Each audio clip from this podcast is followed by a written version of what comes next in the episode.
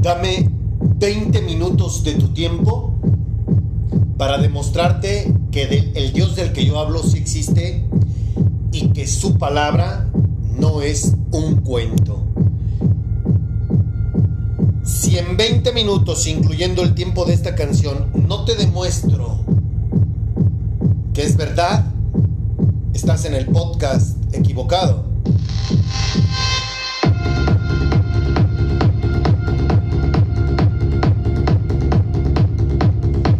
Sabrosa melodía, ¿no?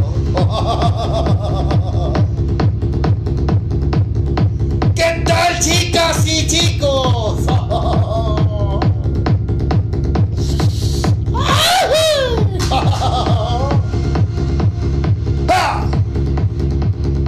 ¿Qué te parece si bailamos?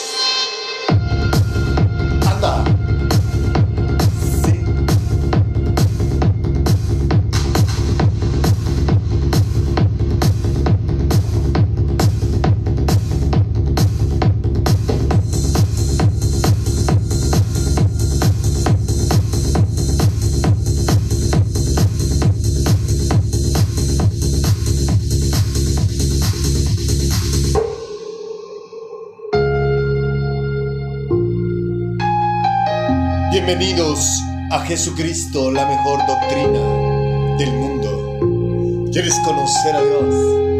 Estás en el podcast indicado.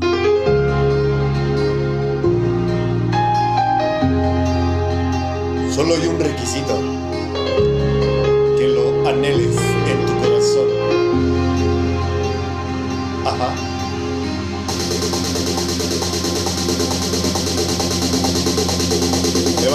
braço.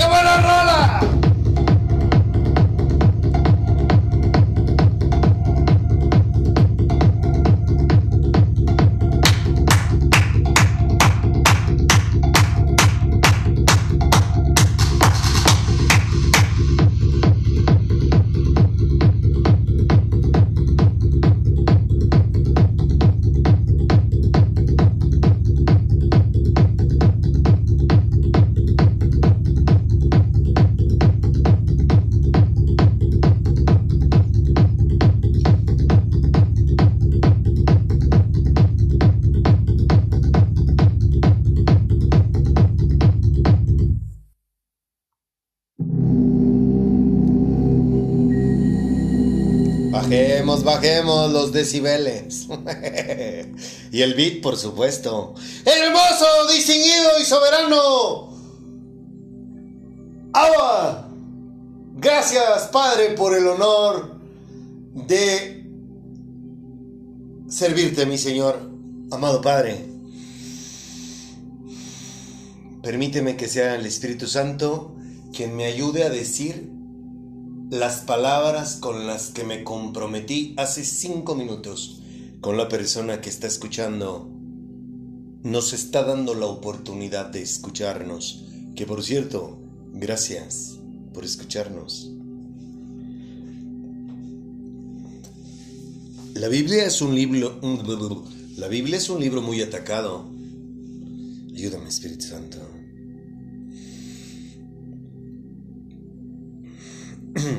Es el libro más vendido en el mundo.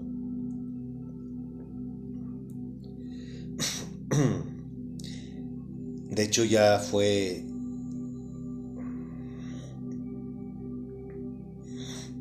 No recuerdo cómo se llama ese nombre. Bestseller.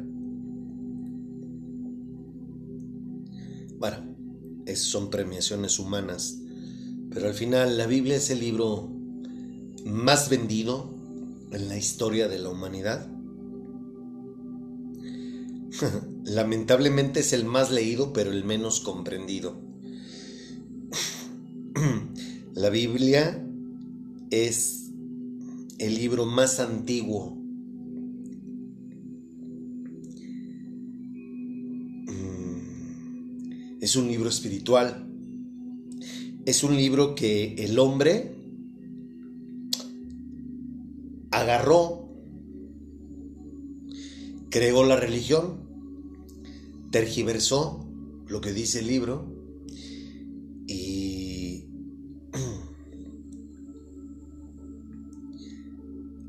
lo el hombre a través de las religiones usa la Biblia para alejar a la gente de Dios. ¿Cómo? tergiversando lo que dice la misma.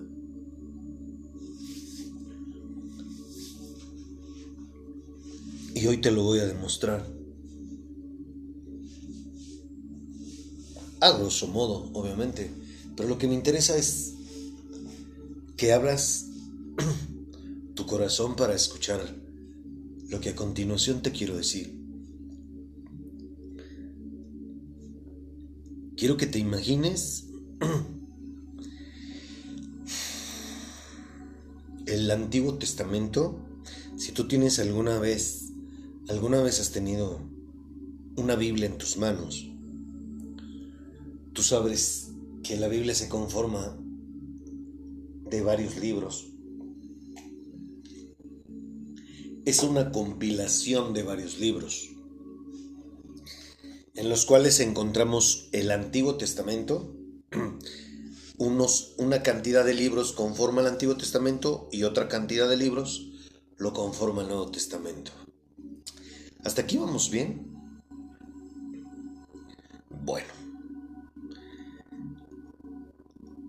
El Antiguo Testamento se redactó mil, dos mil años antes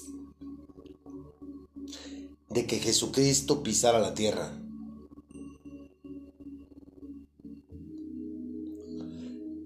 En el Antiguo Testamento encontramos que un profeta de nombre Isaías, que fue un instrumento de Dios, profetizó que Jesucristo pisaría la tierra. Esto fue aproximadamente 700 años de que eso sucediera. A lo que voy es que con ese, en ese libro habla de un pueblo llamado Israel. Escúchame bien, ¿eh? Estamos hablando de un libro que tiene mm, por lo menos 3.000 años de antigüedad. Por lo menos.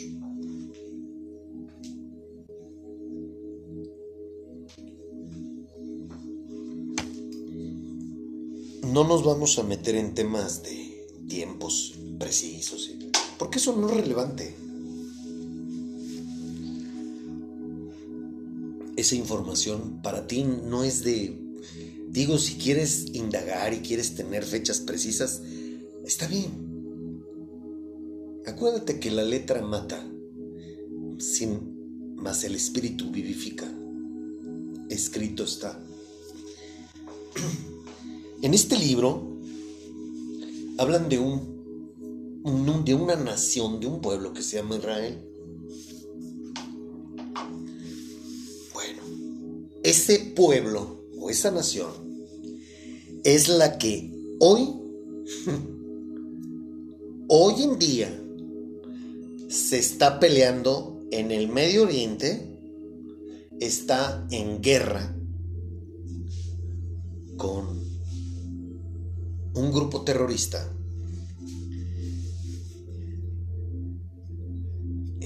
con otro país que sí, y que según yo tengo entendido es Palestina. Bueno, ese, esa nación, ese, ese país que ahorita está en guerra, es el país del que habla la Biblia.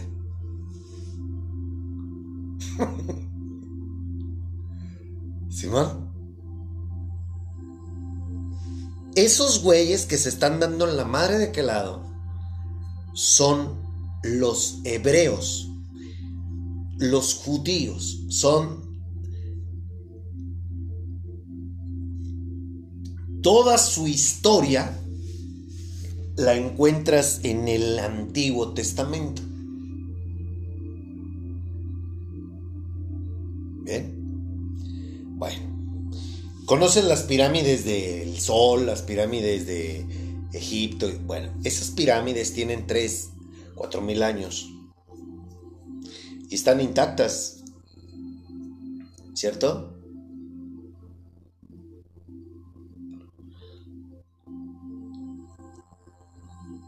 En la Biblia dice que ese santuario enorme de un rey que se llamó Salomón,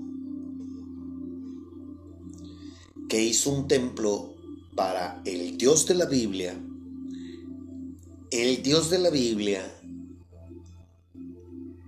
perdón, Jesucristo, hace dos mil años, cuando estuvo aquí en la tierra, dijo que iba a ser destruido. Y así fue. El muro de los lamentos al que veneran los judíos, en la Biblia dice que ese muro fue, ese templo fue destruido. Pero como el hombre siempre ha tenido ese afán y esa necesidad de idolatrar a los hombres o a estatuillas o cosas. Los judíos siempre han dicho que ese muro pertenecía, era parte de este santuario, de este templo que era un templo enorme y extremadamente lujoso. Bueno, en la Biblia dice que ese templo iba a ser destruido. Después de que murió Jesucristo, eso pasó. Por eso es que no existe ese templo. Te pregunto, ¿tú has visto cómo son de celosos los, los, pues todos los árabes, todos ellos con respecto a sus mezquitas y sus, bueno, el Taj Mahal según yo pertenece a la India, ¿cierto? No estoy no tengo la certeza de lo que estoy diciendo, pero bueno. Los árabes son muy, muy celosos con respecto a sus santuarios. ¿Por qué este templo estará destruido? Porque así lo profetizaron en la Biblia. Y luego fíjate bien, cuando llega Jesús, antes de que se fuera, dijo que el pueblo de Israel iba a ser destruido.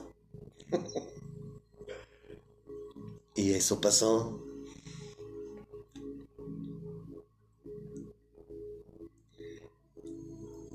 Fue hasta 1948, fíjate bien, ¿eh? 1948 años tuvieron que pasar para que Israel volviera a ser una nación. ¿No me crees? Googlealo. Después de que Jesucristo se va, Israel fue destruido, fue esparcido, eh, dividido.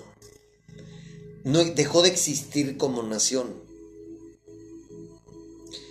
Dios les volteó el rostro Así dicen las escrituras. ¿Nunca te has preguntado por qué en Medio Oriente, específicamente Israel, siempre ha estado en guerras? Nunca ha estado en paz. Sencillo, porque Dios les volteó el rostro.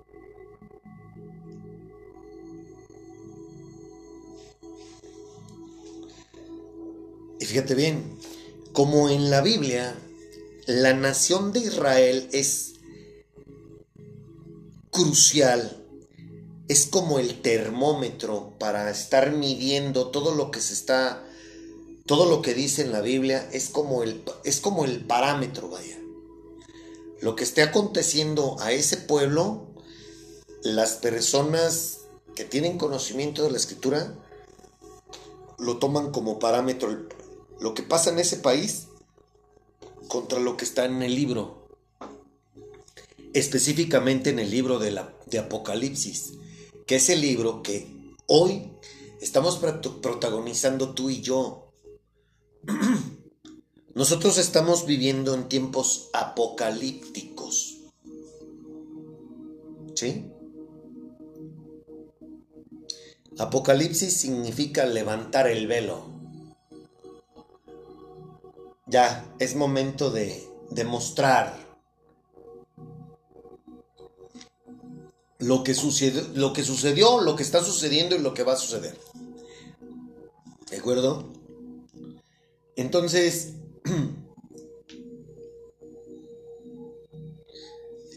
quiero, que, quiero invitarte a la siguiente reflexión. En el Antiguo Testamento hablan de un pueblo que se llama Israel y es el pueblo que está en guerra en el Medio Oriente. En, en ese libro dice que esas personas, los israelitas, los hebreos, los judíos, no creen en Jesucristo. Bueno, te invito a que busques canales de YouTube en donde escuches prédicas de gente que pertenece al judaísmo. Y ahí te vas a dar cuenta, ahí vas a corroborar que lo que dice ese fantástico libro es verdad. ¿Por qué? Porque ellos no creen en Jesucristo. Qué ironía, ¿no? Son el pueblo de Dios, pero no creen en el Hijo. Lo mataron, de hecho. ¿Por qué te estoy invitando a que hagas esto? Porque la Biblia habla de ellos. ¿Y cómo te explicas tú que un libro que se escribió hace dos mil años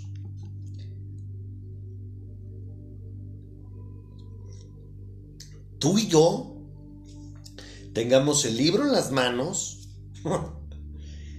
y estemos corroborando que hay una nación o un pueblo, un país que se llama Israel, en donde no está el templo que le hicieron a Dios, porque una vez que mataron a Jesucristo, Jesús les dijo que ese templo iba a ser destruido y que los, las personas que habitan en ese país no creen ni van a creer en Él hasta que Él regrese.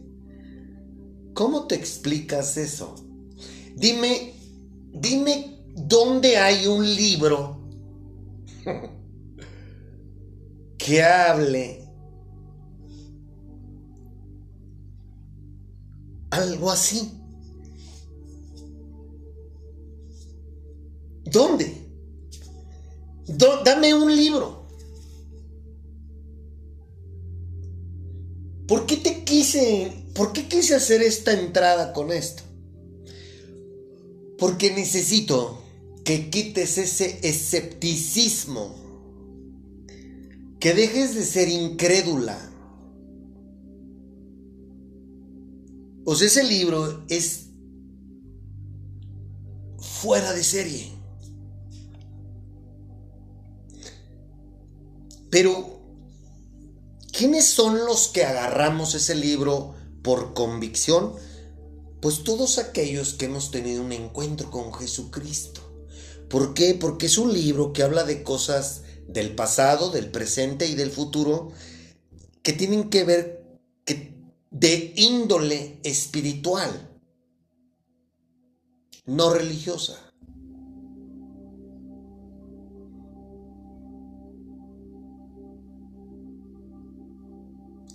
Pero que lamentablemente el hombre lo agarró para formar religiones, para lucrar con su palabra, enriquecerse y manipular a las masas. Porque eso es lo que hacen las religiones, manipulan a las masas, como la política. Ayúdame, hermoso. Y ahora fíjate bien lo que te quiero invitar a la reflexión. Como en la Biblia habla de que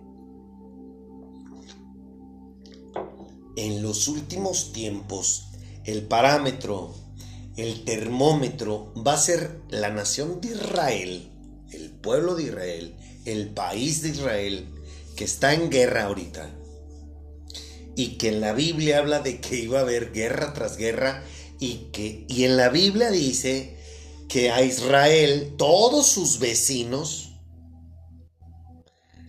lo iban a estar jodiendo. Ah, pues si tú investigas, Israel todo el tiempo ha estado en guerra con todos los güeyes que están alrededor de él. Y la tercera guerra mundial, que está pronosticada en la Biblia, pues ya no nada más van a ser dos, tres güeyes que están alrededor de él, sino naciones más poderosas que se la van a hacer de pedo y se van a querer chingar a Israel. Pero no va a pasar eso. Pero fíjate bien lo que quiero que analices por un momento. quiero preguntarte si sabes quién es Hitler.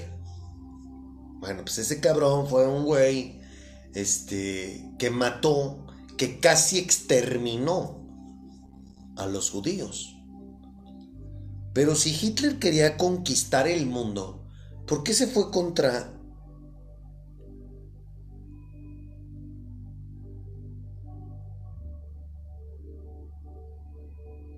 unos, una cantidad de seres humanos que estaban regados por diversos países, porque como nación ya no existían.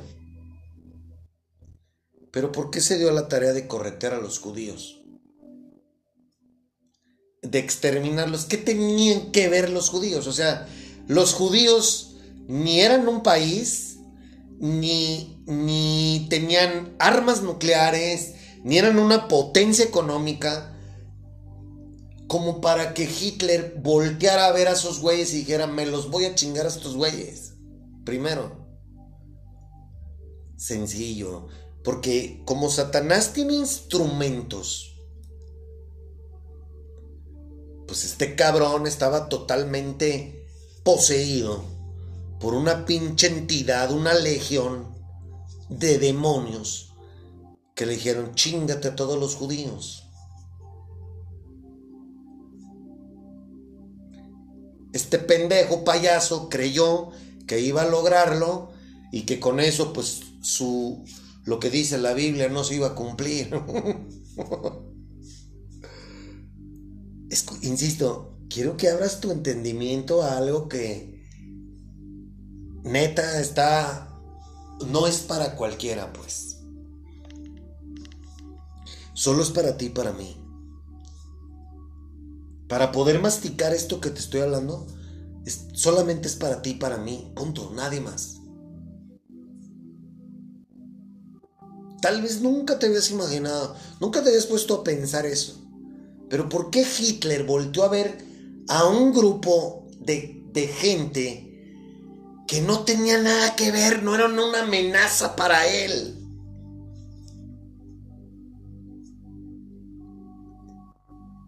¿Y por qué se los chingó y se los chingó bien culero?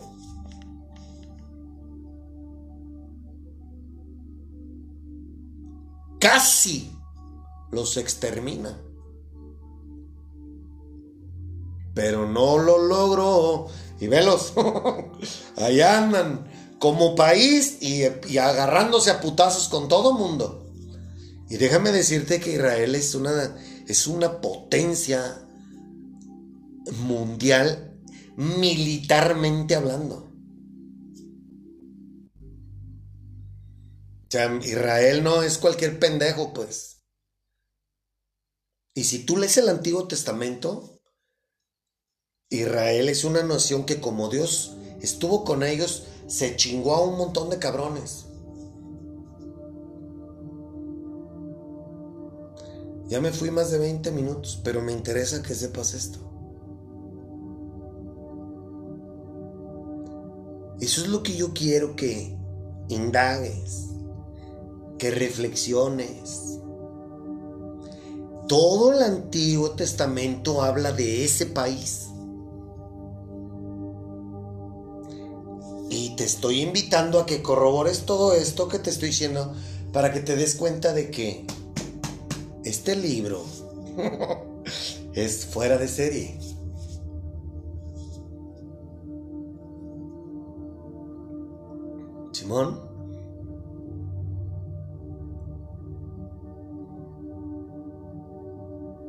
Investiga. Mira, ¿sabes qué es lo mejor que puedes hacer tú? Te voy a decir por qué. Porque comprendo que estás arisco, estás arisca de oír tantas mamadas que las religiones te han enseñado. Hoy te voy a demostrar algo yo te dije que ya no voy a tocar el tema del bautismo hasta que lleguemos a la cámara. Pero en lo que hoy te voy a demostrar con la Biblia, ahí, ahí, ahí habla de este bautismo y te voy a dar una probadita a ti que conoces de la Biblia, a ti que eres hija de un pastor, eres hijo de una pastora, te voy a invitar, te voy a retar a que tú investigues y dejes de estar creyéndole lo que te dice tu papá o tu mamá por el simplemente hecho de que tienen un título y que los ungió un hombre y los puso en un púlpito. Abusadas, abusados. ¿Correcto? Entonces, gracias por regalarme 30 minutos de tu tiempo, incluyendo el tiempo de la rola. Gracias. O sea, si quieres cambiarle y si dices, ah, esto es lo mismo de siempre, está bien. Yo lo único que te invito es que investigues, que reflexiones. Todo lo que dice ese libro se cumplió, se está cumpliendo y se va a cumplir. Fíjate que no recuerdo si esta alabanza ya la puse recientemente. Yo creo que ya la puse, pero no sé si fue recientemente. Como hoy en día no tengo un registro de las canciones que pongo para bailar y las alabanzas, pues le apuesto a mi memoria. Pero por lo que dice y porque está en mi... Sí, sí estaba en mi playlist. Sí, según yo sí. Bueno quiero que... quiero que le pongas mucha atención a la letra porque lo que dice esta mujer algo que tú, en particular, tú tienes que tener ese anhelo en tu corazón ¿Para qué? Para que en verdad puedas tener un encuentro con Jesucristo. Y una persona que tiene el Espíritu Santo con él o con ella, solamente con el Espíritu Santo, tú puedes decirle cosas como estas. Ponle mucha atención. Espíritu Santo, distinguido y hermoso caballero, ayúdame a alabarlo si es tan amable. Por favor, mi Señor. Es difícil. Escucha. A veces no se entiende. Me conoces más que a mí mismo.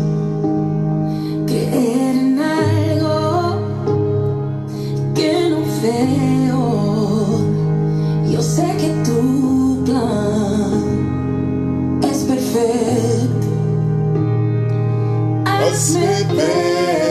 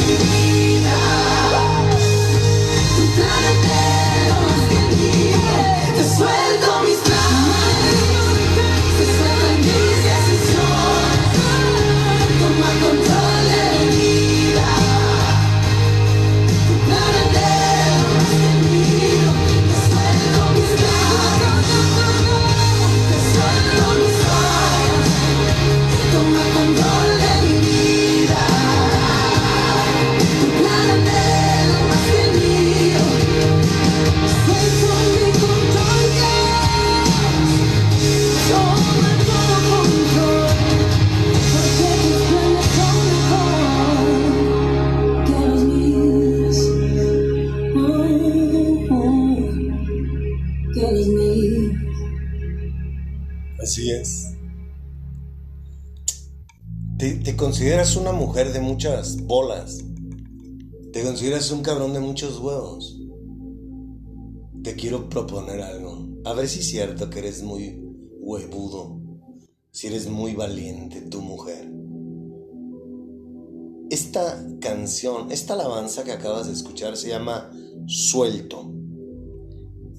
y es de una salmista llamada Saraí Rivera.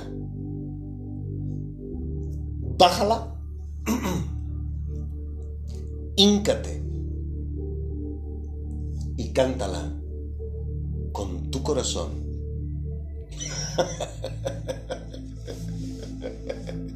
Acuérdate que yo te estoy hablando de cosas espirituales. Yo te reto a que tengas los huevos de hacer eso. Hazlo en tu cuarto. ¿Por qué? Porque si en verdad lo haces con el corazón, te vas a ir de nalgas. ¿Verdad, hermoso? Eso es lo que te digo. ¿Por qué te digo que si eres muy... te crees muy cabrona o muy cabrón? Perdón, no solo expresarme así ante las damas, pero... Pues como esto es para gente valiente, gente con huevos. Por eso es que me estoy expresando así. No suelo dirigirme hacia una dama de esta manera, pero estoy encendido me siento muy retador. ¿Quieres conocer a Dios? Baja esa canción y con tu corazón cántale lo que dice esa canción para que veas. Nomás acuérdate de una cosa bien importante, ¿eh? Una, él te quebranta. Así que si tienes ganas de llorar, por eso te sugiero que sea en un lugar mm, en tu cuarto. O si lo quieres hacer en la vía pública, pues a lo mejor en un parque que esté grande y te vas ahí en medio y si quieres adelante, estar ahí en la naturaleza, adelante. No lo sé, pero... Este... Háblale. Háblale, él sí te escucha. Te quiero preguntar una cosa.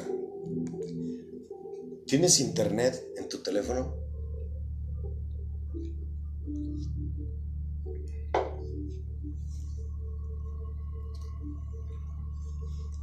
¿Lo ves?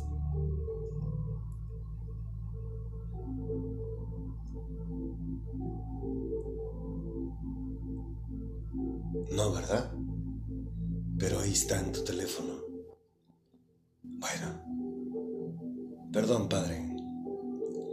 Papá es como el internet. No lo ves, pero ahí está.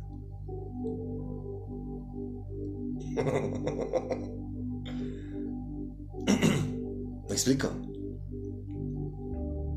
No porque no lo veas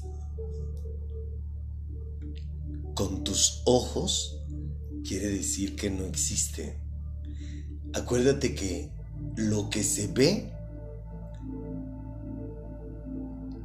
es creado de lo que no se ve y lo que no se ve es más real que lo que tú y yo vemos con los ojos. Jamás lo olvides.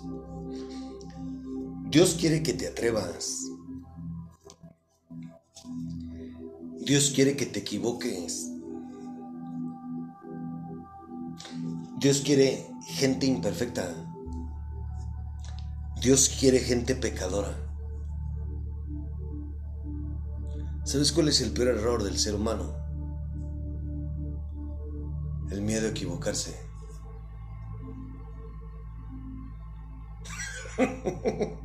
¿Y quién crees que infunde el miedo?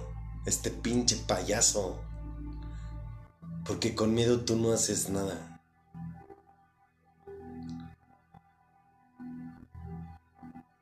Dios te dice, no tengas miedo. Lo dice 365 veces en la Biblia. No tengas miedo. Basta cada día su propio afán. Dios nunca te, te invita a que voltees para, para el futuro. Si hay algo que a Dios le gusta, es que tú vivas el presente. Y lo que hagas hoy definirá tu futuro. Ya sea para bien o para mal. Así de claro es. La Biblia habla de sucesos a futuro, sí. Pero ¿sabes por qué habla de ellos? Para que estemos informados las personas espirituales. Para que no estemos como a la expectativa, se podría decir. Porque está en nuestra naturaleza ver a futuro, pensar en el futuro. Cuando Dios dice, mira, te muestro lo que va a suceder. Por eso hice este libro que se llama Apocalipsis. Esto va a pasar. Y hay dos sopas, hay dos caminos. Tú decides. Pero lo único que yo te pido a ti es que vivas tu presente. Y te puedo decir una cosa. Estás, normalmente los seres humanos estamos jodidos porque o estamos pensando en el pasado o estamos pensando en el futuro pero muy pocos cabrones estamos viviendo el presente.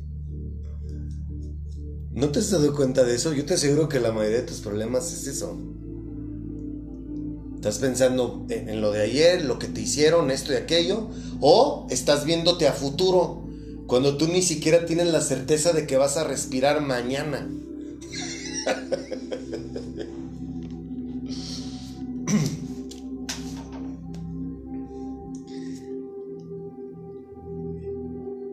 Supongo que ya tienes tu manual. Bueno, ¿sabes qué?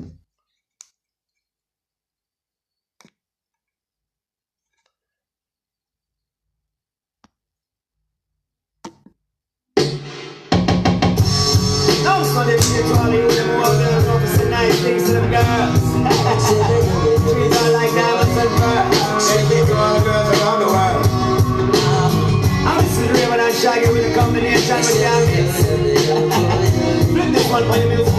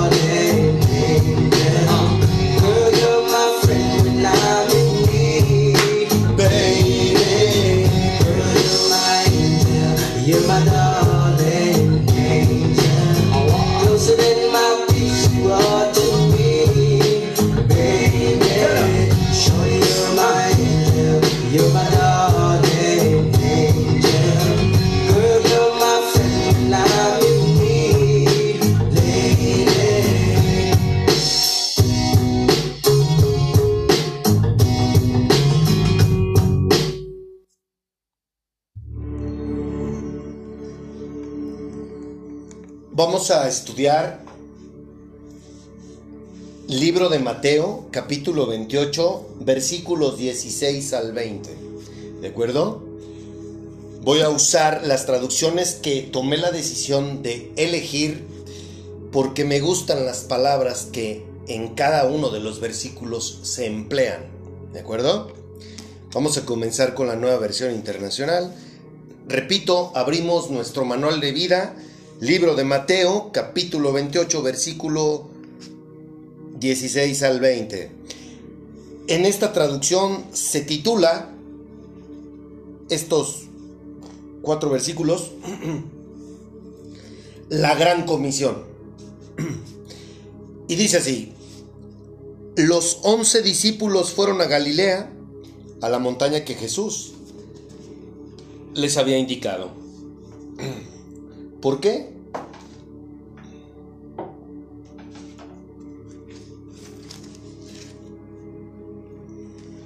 Porque Jesús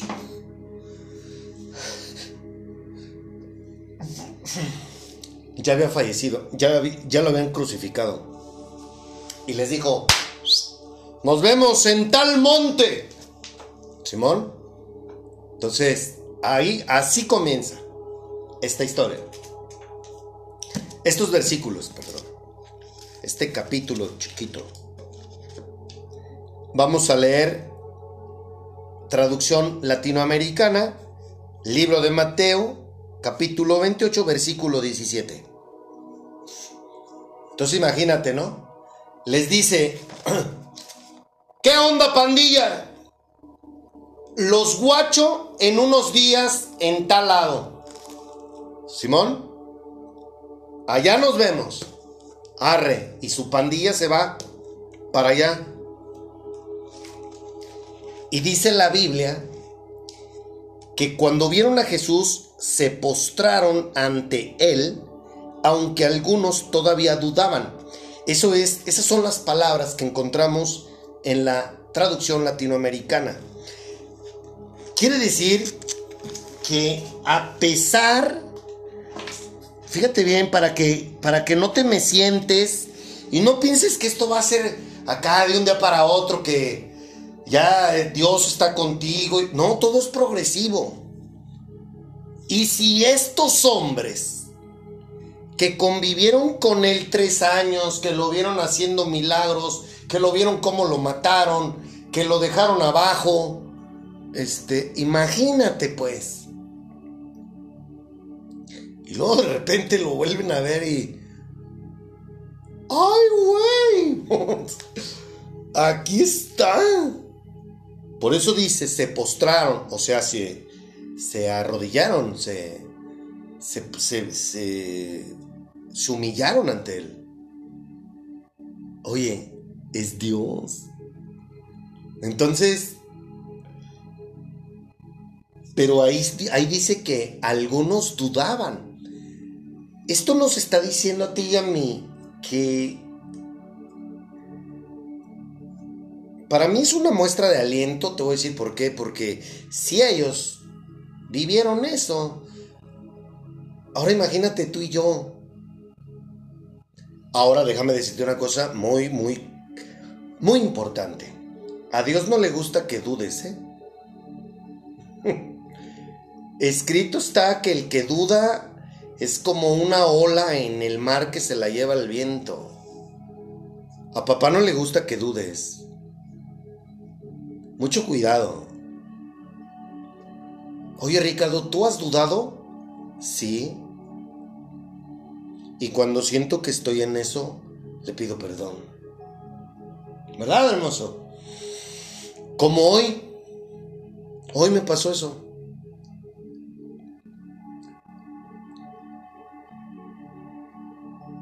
¿Y qué es? ¿Cómo me quito eso? ¿Cómo me quito esa sensación, ese pesar? Sencillo. Externándoselo, diciéndole perdóname. Perdóname por dudarlo. Entonces, si quieres llegar lejos, no puedes dudar. es un insulto para mi hermoso. Simón, entonces hasta aquí vamos bien. Les dice, hey, te veo allá.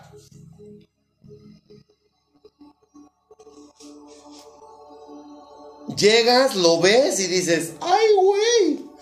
Pero había algunos que dudaban. Pues imagínate qué impactante debe de ser eso, ¿no? Oye, yo te veo tres, hace tres días te vi que estabas desangrándote en una cruz y ahorita te estoy viendo. No lo puedo creer. Bueno, vamos al capítulo 18 y ahora utilizamos la Reina Valera actualizada. Y aquí dice este versículo, Jesús se acercó a ellos y les habló diciendo, toda autoridad me ha sido dada en el cielo y en la tierra. Tss, Chingate esa. o sea, ¿qué más, mi rey? ¿Qué más quieres? Y te recuerdo que Jesucristo existió y tan existió que vivimos en el año 2023 después de Cristo. Bueno, se pone bueno esto. Ahora vamos a la traducción Biblia de la Iglesia en América para leer el versículo 19. Y dice así. Entonces, los cita en el monte, llega al monte que les dijo, lo ven, no lo pueden creer, y les dice de entrada, toda potestad,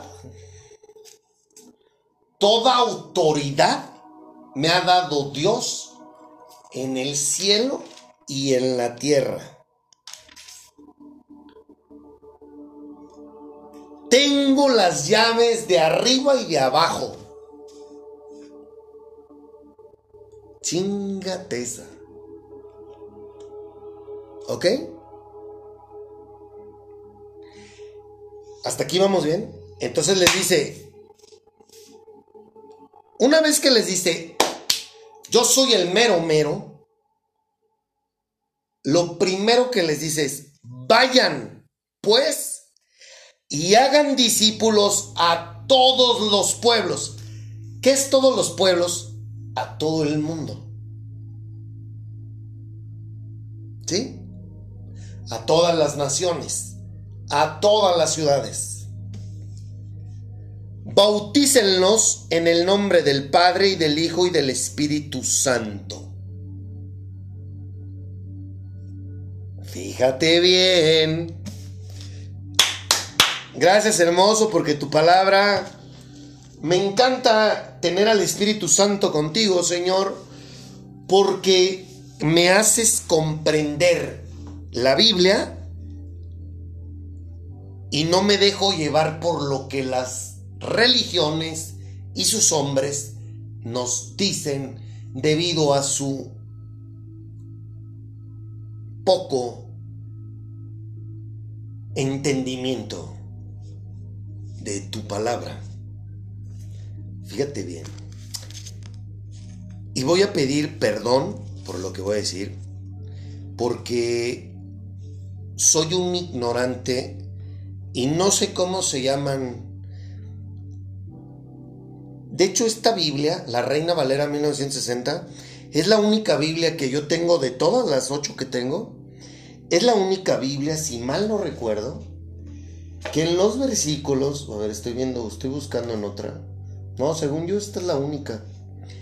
Que en ciertos versículos vienen otros versículos en chiquito abajo de ese versículo con letras más grandes.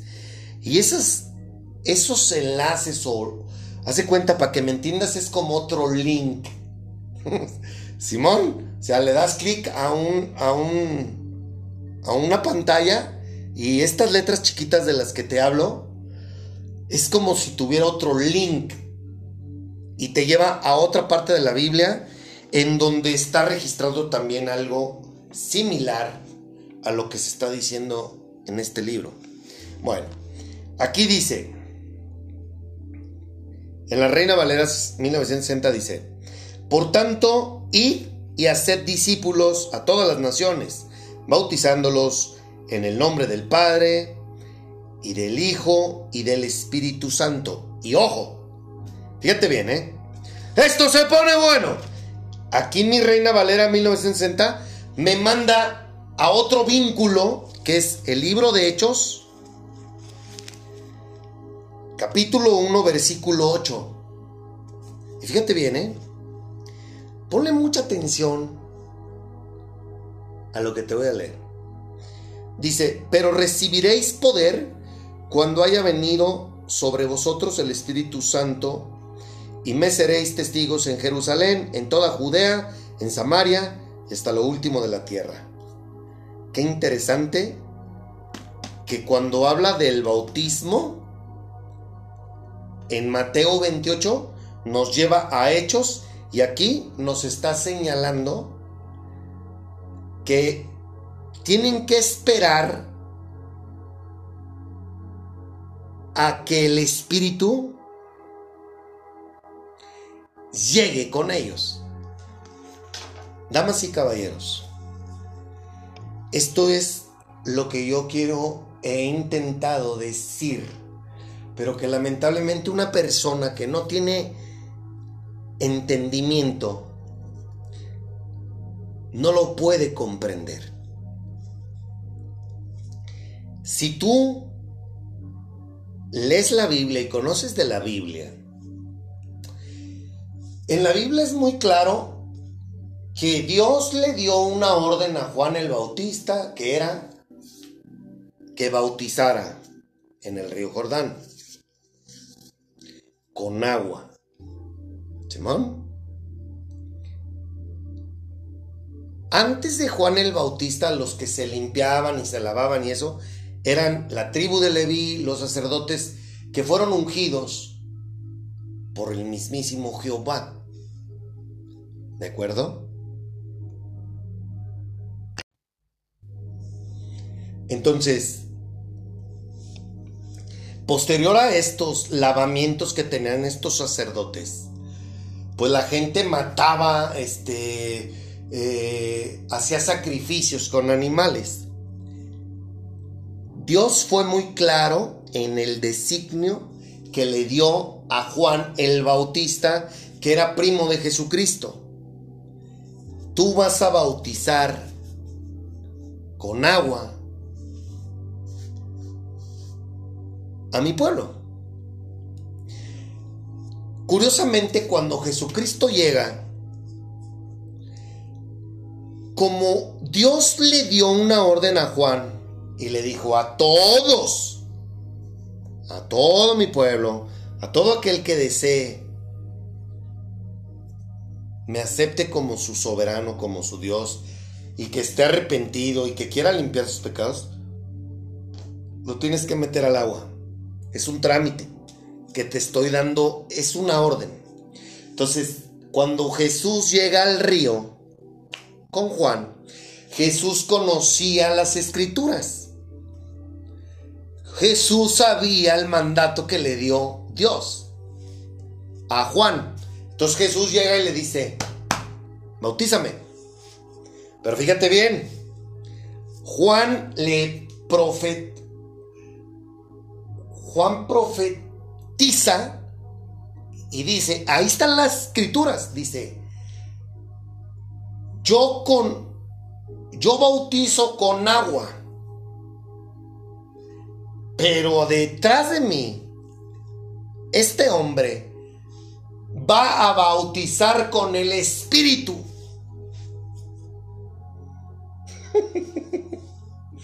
Esto es lo más chingón y esto es de las cosas que yo le doy gracias a Dios que me abre el entendimiento porque te digo la neta, lo que las religiones enseñan con respecto al bautismo, al matrimonio y muchas mamadas que son doctrinas y mandamientos de hombres, gracias al Espíritu Santo que yo puedo entender esto. Gracias Padre por el honor de permitirme comprender tu palabra. Bueno, fíjate bien. Entonces, dice Juan, yo de cierto os bautizo con agua, pero viene alguien más picudo que bautiza con el Espíritu. Y hablaba de Jesús. Entonces llega Jesús, lo mete, lo bautiza Juan, y en ese momento desciende el Espíritu Santo, que es la historia que todo el mundo conoce, eh, materializado en una paloma. Y ahí, en ese momento, Dios habló y la gente se cagó. Porque Él dijo, este es mi Hijo amado en quien tengo complacencia. A partir de ese momento, las cosas cambiaron. ¿Por qué? Porque hablamos de cosas espirituales. Ya Jesucristo habita en nosotros. Jesucristo está dentro. Jesucristo vive dentro de nosotros. Por eso es que te he hablado de versículos donde habla de que pensamos como Él, tenemos su mente porque Él está regado en todos nosotros a través del Espíritu Santo. Solamente una persona con entendimiento puede comprender lo que estoy diciendo. Un cabrón religioso, pues lo único que sabe es lo que todos todos sus líderes religiosos atrás de él le han dicho. Y como el bautismo también es una fuente de ingresos, de negocio, pues claro, hasta con esas mamadas lucran. Bueno, fíjate bien, yo te voy a preguntar una cosa si tú tienes conocimiento de la Biblia.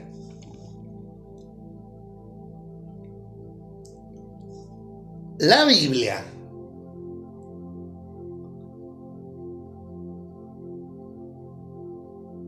Ayúdame, Padre. En la Biblia no hay un solo caso, escúchame bien, no hay un solo caso que Jesucristo haya bautizado con agua a alguien. ¿Por qué? A ver, religiosos, Díganme por qué. ¿Por qué no está sentado en la Biblia? Incluso, fíjate bien, incluso cuando en el día de Pentecostés, ah, mira, aquí de hecho, aquí arribita, en Hechos 1, capítulo 5 dice, Jesús son las palabras de Jesús. Dice, porque Juan ciertamente bautizó con agua, mas vosotros seréis bautizados con el Espíritu Santo dentro de no muchos días. Fíjate bien, te pregunto, ¿por qué Jesús no los metió al agua? ¿Por qué no le dijo, a ver tú, Pedro, búscate una tina o búscate algo donde los pueda yo bautizar? A ustedes ahorita. Ah, ah, le dice, Juan bautizó con agua. Bautizó. Pasado.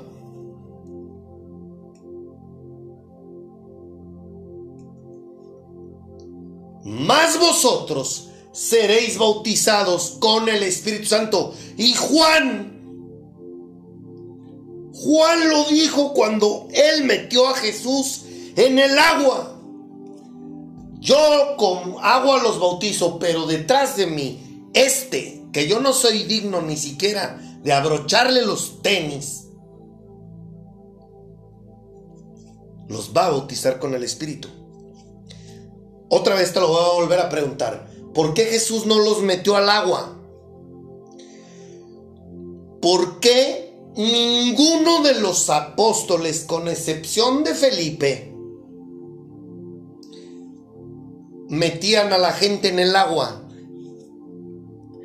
Todos en la Biblia hay, por lo menos, me atrevo a decir que por lo menos hay cinco versículos en diversos libros del Nuevo Testamento en donde habla de la imposición de manos. Y yo hoy lo comprendo que es como, como hablamos de cosas espirituales, es sobres.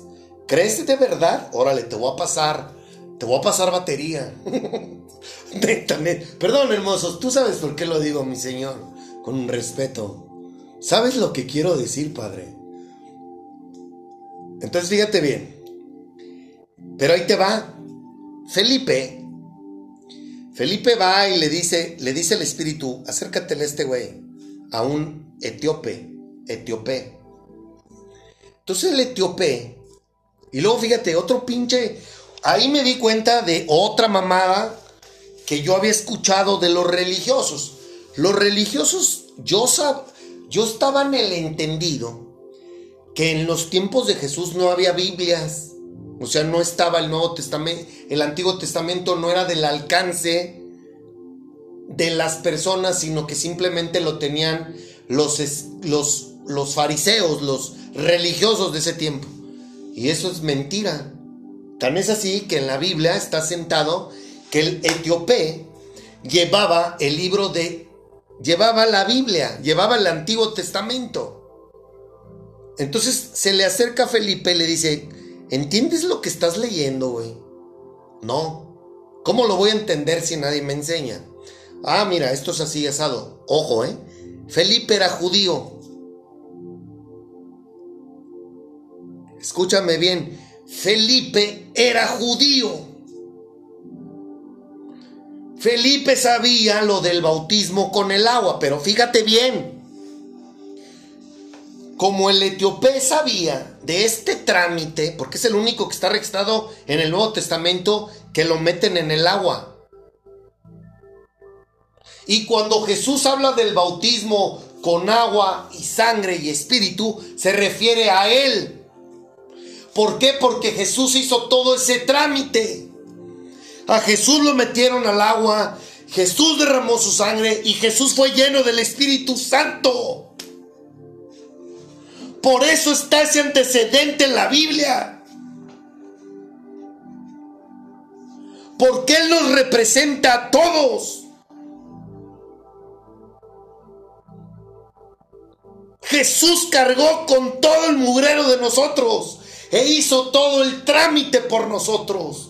Por eso lo bautizó Juan en el río. Entiendan los religiosos.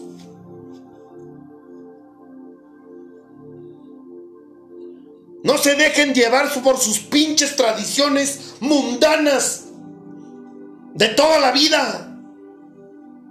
Dejen de decir y hacer mamadas.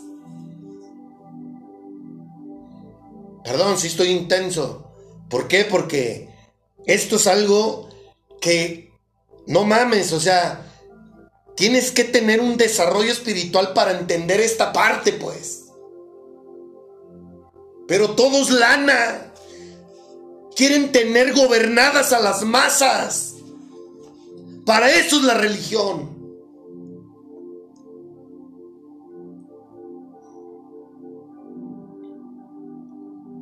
Jesús hizo el trámite por todos.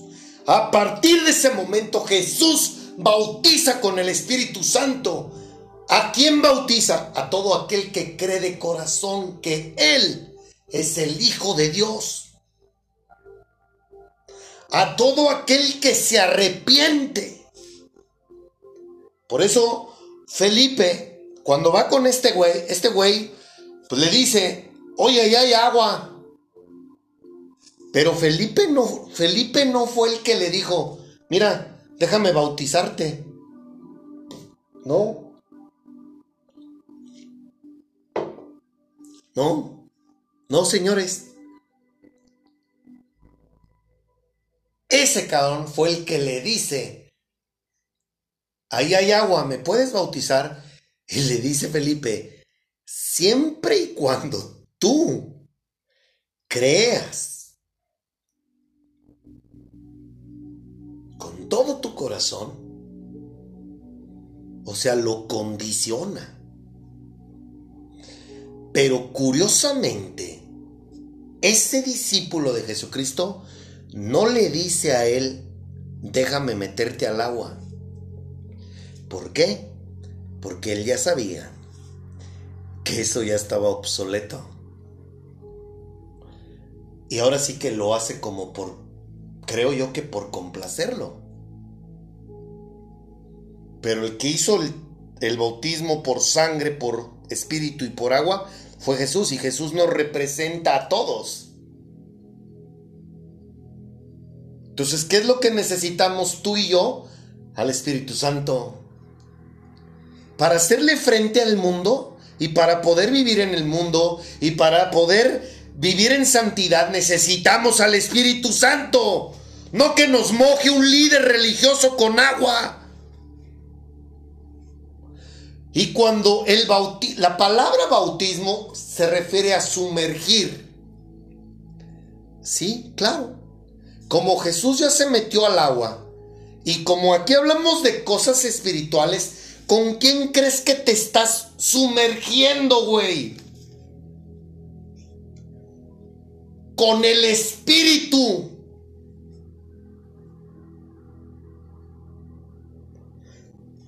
Te sumerges con el Espíritu, quien te va a lavar es el Espíritu. El Espíritu es el que tiene que lavar tu corazón. Si no me crees esto, te pregunto a ti, que te mojaron la frente de niño de, de, de pañales, ¿por qué no tienes al Espíritu contigo?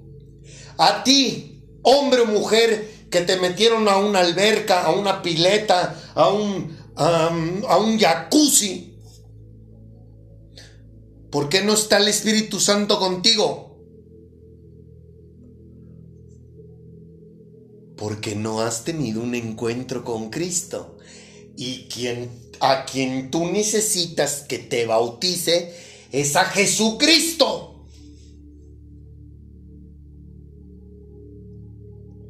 Lo que hizo Jesucristo con los apóstoles, lo hace con todo aquel que cree, con todo su corazón, que Él es el Hijo de Dios y que están arrepentidos.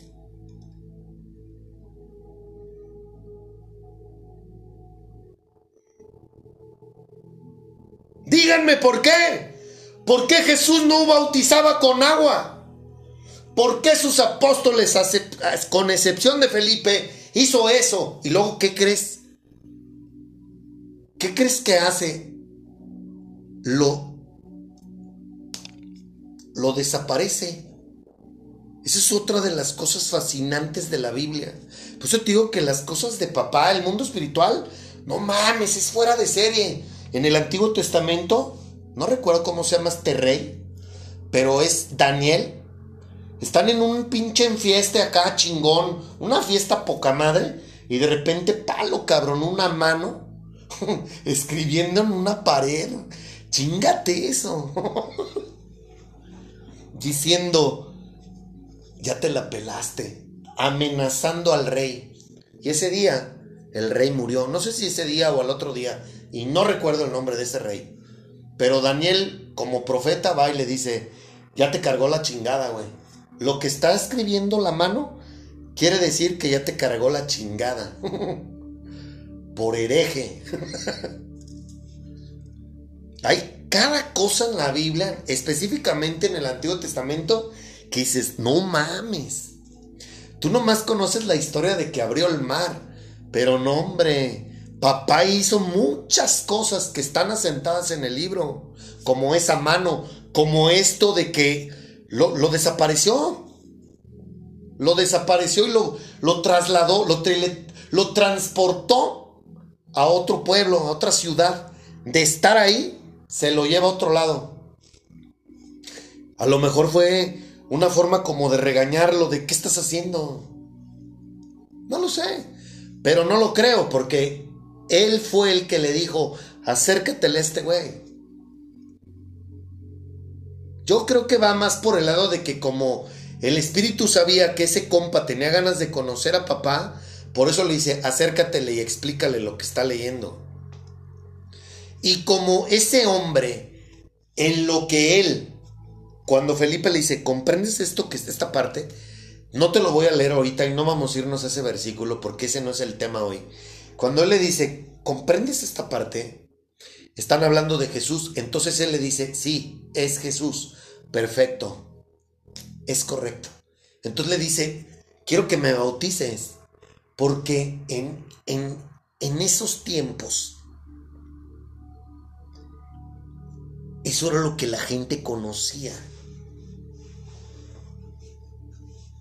Pero Felipe primero le dice, ah, ah, ah, esto es con una condición, güey.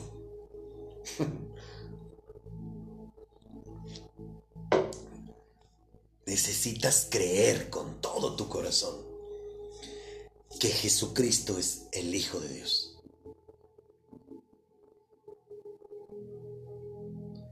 Esto es algo increíble.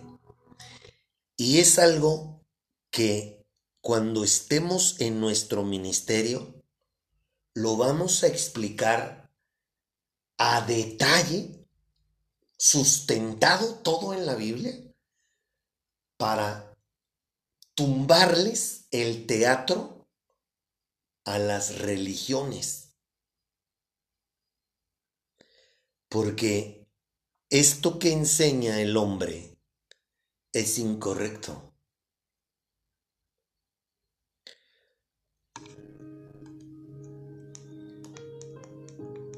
No, no estoy loco. Mira, yo comprendo que es muy complicado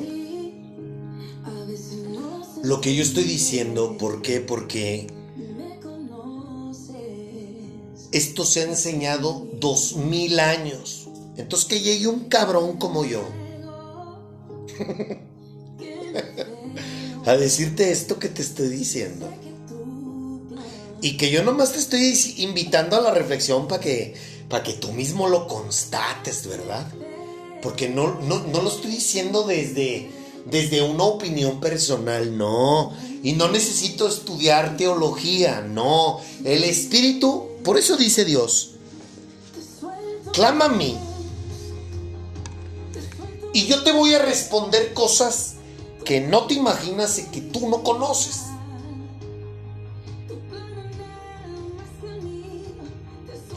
Por eso también el otro día veíamos, ojo que no vio, oído que no oyó y mente que no, que no tiene la capacidad de comprender lo que yo tengo para los que me aman.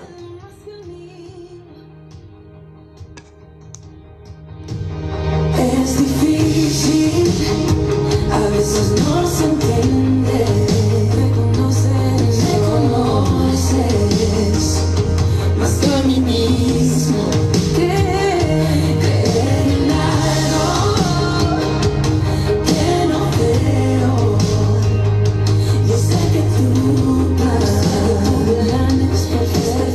Bien, te voy a preguntar una cosa. A ti que bautizas con agua. Tú que te bautizaste metiéndote a una pileta de agua. Te voy a preguntar esto y quiero que me respondas de cabrones. ¿Tú crees que en tu humanidad, metiéndote una pileta de agua, vas a lavar tu corazón? Vas a lavar tu corazón de todo ese pinche mugrero que traes cargando. A lo mejor tú no has hecho las cosas que yo he hecho. Gracias a Dios que me permitió vivir tantas mamadas para yo poder estar agarrando este micrófono.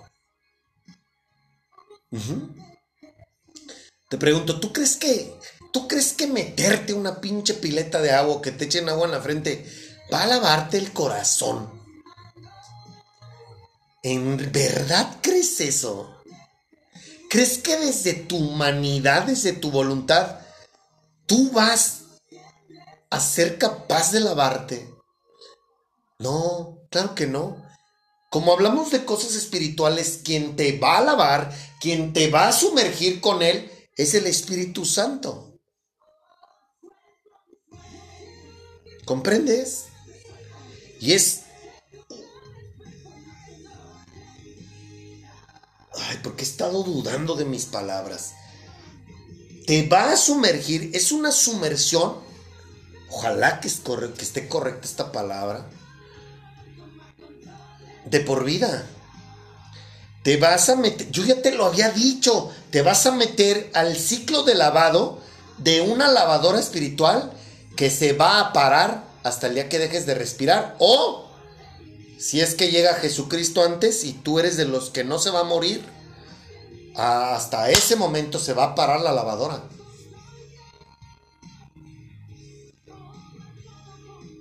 No mames, pues, oye, en tres segundos te meto al agua y te sales y ya, ya mira, eres una criatura del Señor. No, claro que no, no es así, lástima, lástima por, por esas creencias mediocres y religiosas. Pero es, volvemos a lo mismo, es como el tema del diezmo. ¿Sí? Es como el tema del diezmo. O sea, ellos, ellos quieren seguir enseñándote cosas que de a partir de que pisó la tierra Jesús y que se fue Jesús, cambiaron. Por poner un ejemplo, la ofrenda ya a partir de Jesucristo ya ni siquiera es el diezmo. Ahora es lo que tu corazón quiera dar. ¿Ok? Y es interesante que en la Biblia dice que el que practica las cosas de la ley está sujeto a la ley. O sea que estás rechazando la gracia. Y dice ahí que si tú sigues la ley, estás obligado a hacer sacrificios de animales, a apedrear a una mujer adúltera. Claro, o se les olvida esa parte. ¿Se les olvida? Porque son buenos para pedir el diezmo, para bautizar con agua. ¿Por qué no, por qué no matan un, a, un, a un cabrito? No, ¿verdad? Eso no. Eso se oye muy... Para empezar, está cabrón a ver quién hace eso hoy en día. Te avientas a la Sociedad Protectora de Animales, ¿cierto?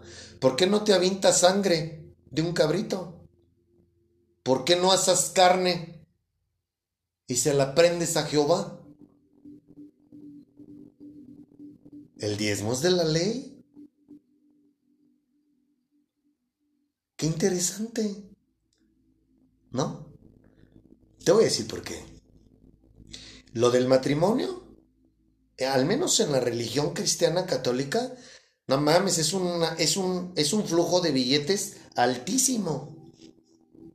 Sacerdote, decoración del templo, este, los cursos, eh, el papel que te den. Yo me imagino que todo eso te cobran. Digo me imagino porque yo cuando me casé, me casé nada más por el civil. No fue por, por la iglesia. No fue por la religión. Pues yo me imagino que por todo eso te cobran. Debe de haber por ahí un, un, un audaz que debe de cobrar por bautizar. Y debe, y también lo que es el matrimonio, el bautismo, este, pues obviamente lo del diezmo.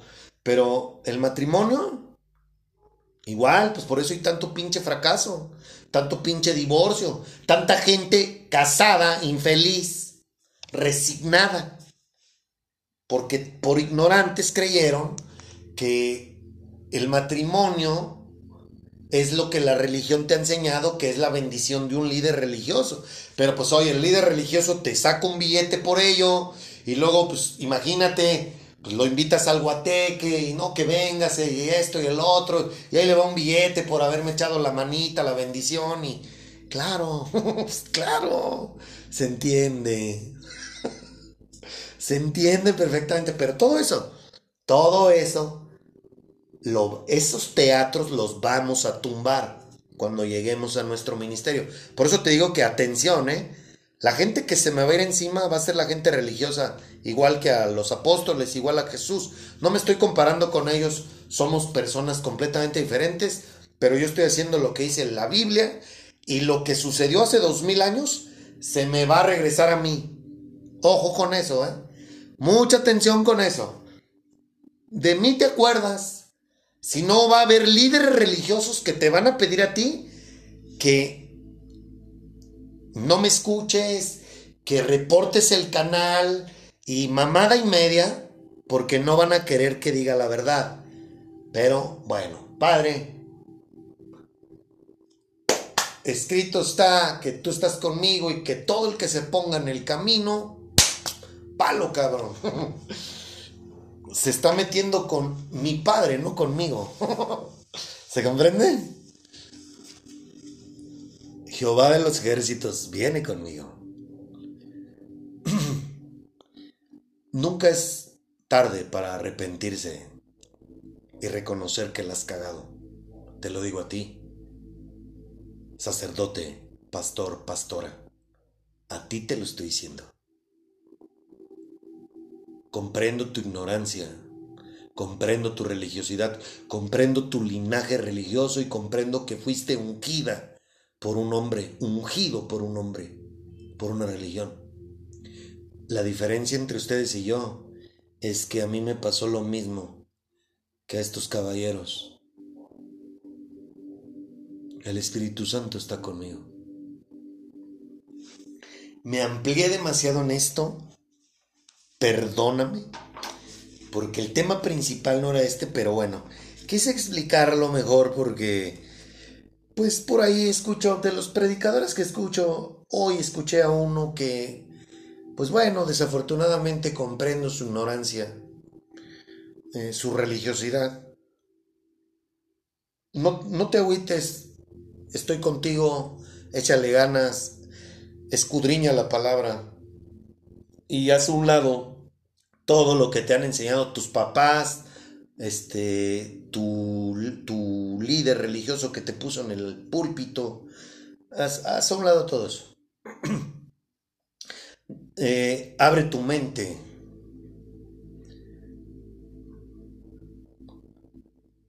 Si lo que ustedes hacen con el agua funcionara, habría un chingo de gente discípulos de Jesucristo. No religiosos, discípulos. Pero lamentablemente no hay personas con el Espíritu bautizadas por el Espíritu Santo. Hay millones de personas bautizadas con agua. Yo quisiera hacerte una pregunta a ti, tú que tú que no practicas Tú que no predicas la palabra, te quiero hacer una pregunta. ¿Tienes al Espíritu Santo contigo? De cabrones. Si tu respuesta es no, ¿nos das la oportunidad de seguirnos escuchando? Yo te puedo ayudar con eso. Yo te puedo ayudar a que conozcas a Jesús para que tengas al Espíritu Santo para que estés bautizado por el Espíritu Santo. Fíjate bien, mmm, por ahí escuché a un colega de Bolivia que decía que no, que, que, hay, que hay hombres que dicen que el bautismo por el Espíritu Santo y que nos hacen creer como que eh, están por arriba. No, claro que no. La Biblia no habla de que estamos por encima de nadie. La Biblia es muy clara. Jesús bautiza con el Espíritu Santo, punto. ¿A quiénes bautiza Jesús con el Espíritu Santo? A todos los que de corazón creen en Él. Por eso es que Él muchas palabras como el que tiene oídos que oiga, muchos llamados, pocos escogidos, el que permanezca firme hasta el final, ese será salvo. Todas esas palabras tienen sentido para los que tenemos el honor de conocer a Cristo y haber sido bautizados por el Espíritu Santo. ¿Cuántos religiosos hay en el mundo? Millones de cabrones. ¿Cuántas personas hay que dicen creer en Dios? Millones de cabrones. ¿Cuántas personas le creen a Dios? No muchas. ¿Me explico? Esto no es con el afán de joderte. Te felicito. Estoy muy orgulloso de ti. Porque si nos estás escuchando es porque estás interesado en conocer la verdad. Lo que yo vivo, lo que yo siento, el, el- hablar de... El, el dirigirme a Dios cuando estoy grabando. No estoy loco, ni es fanfarronada. Cristo vive conmigo. El Espíritu Santo habita en mí. Por eso es que le hablo como si fuera una persona. Y si tú ves en el Antiguo Testamento, Dios, si hay algo que a Dios le gusta es una relación personal con nosotros. Y Cristo dice, me voy, pero les dejo el consolador. Y el, consol- el consolador es omnipotente, omnisciente, omnipresente. Bueno, Él es Cristo. El Espíritu Santo está en todos lados. Es un espíritu. Y es su espíritu quien nos lava, quien nos está constantemente transformando. ¿Para qué? Para llegar a ser a semejanza del varón perfecto. ¿Se comprende? Ahora vamos a lo más importante que yo quería de esto y que pues bueno, ya le ya le bailamos, pero en cuestión de tiempo, pero no hay pedo, hay más tiempo que vida.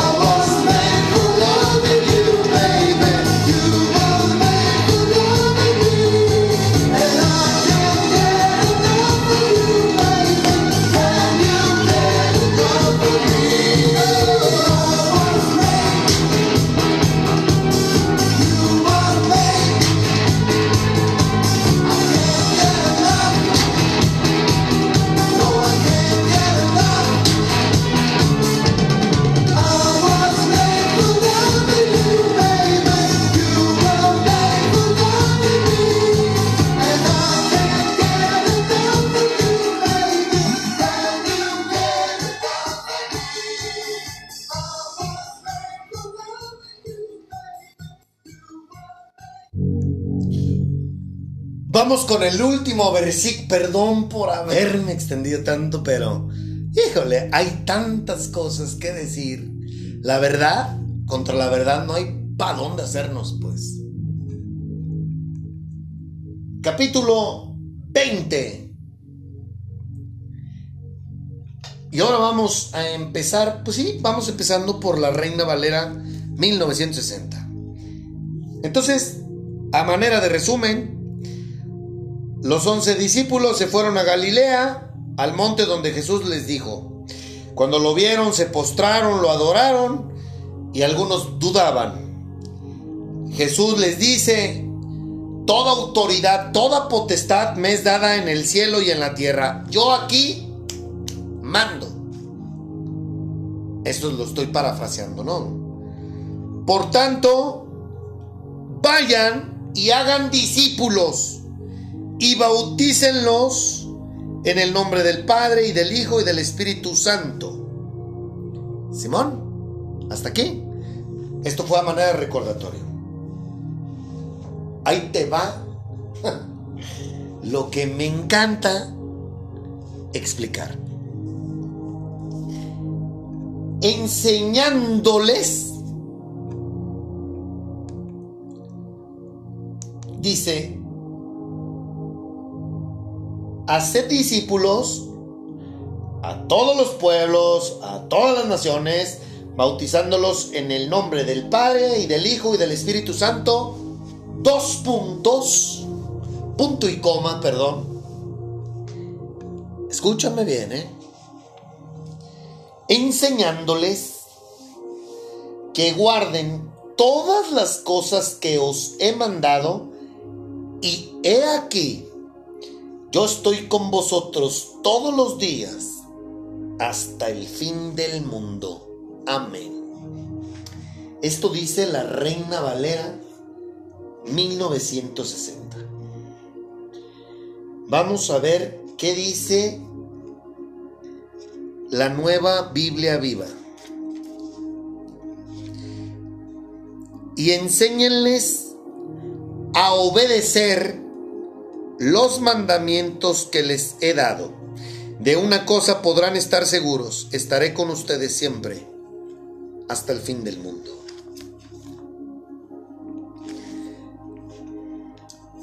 Reina Valeria, Reina Valera contemporánea.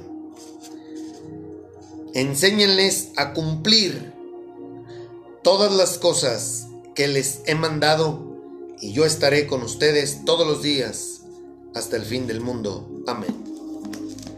Nueva traducción viviente.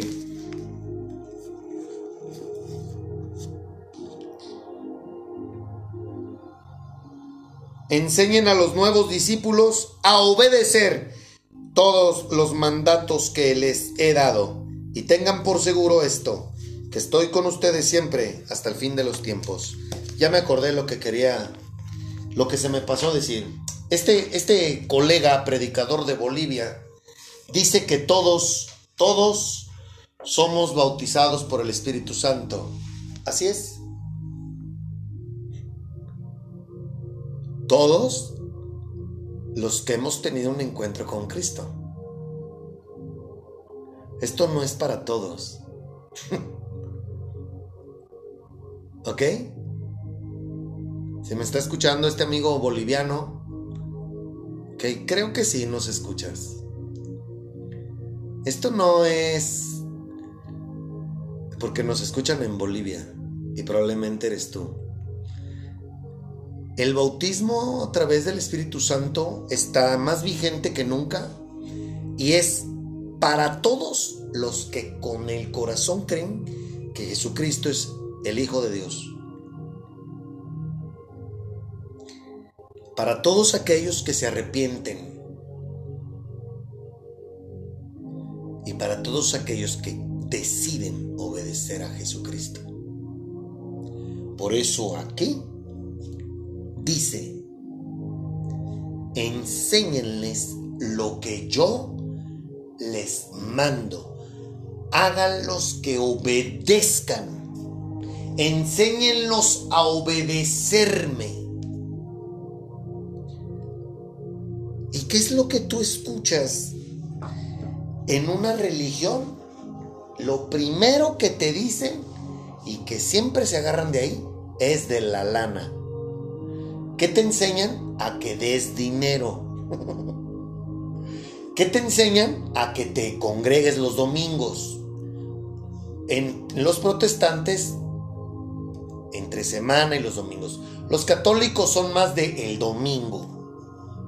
A menos que seas un viejito de 60 para arriba, si vas a misa entre semana. Te lo digo porque yo iba al templo que tengo aquí en la esquina. Hubo un tiempo en que estuve yendo yo al templo a escuchar misa. Y si yo iba a la misa de 8 de la mañana, era puro viejito. Pura viejita. Entonces, por eso lo digo. ¿Por qué? Porque yo ya lo viví. Yo, yo hacía eso. Yo creo que era el más joven ahí. Bueno. Te enseña. Bueno, ya no va a haber mucho tiempo. Lo vamos a ver, si Dios me lo permite, el próximo viernes, porque el miércoles voy a grabar para esa persona o esas personas que Dios nos tiene para iniciar nuestro ministerio. Vamos a ver el significado de cinco palabras que fueron dichas por Jesucristo en estos cuatro versículos que te leí, para que tengamos un mejor entendimiento. Discípulo proviene del griego matetes, que significa aprendiz.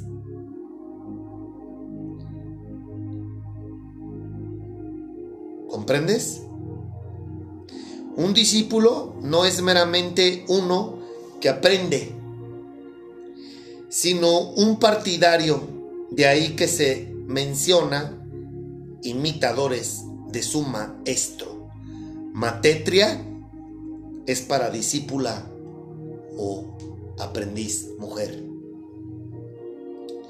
Matetes, matete es para el hombre, matetria es para la mujer y vienen del griego y significa discípulo. Eso es lo que significa discípulo. Que eres un aprendiz.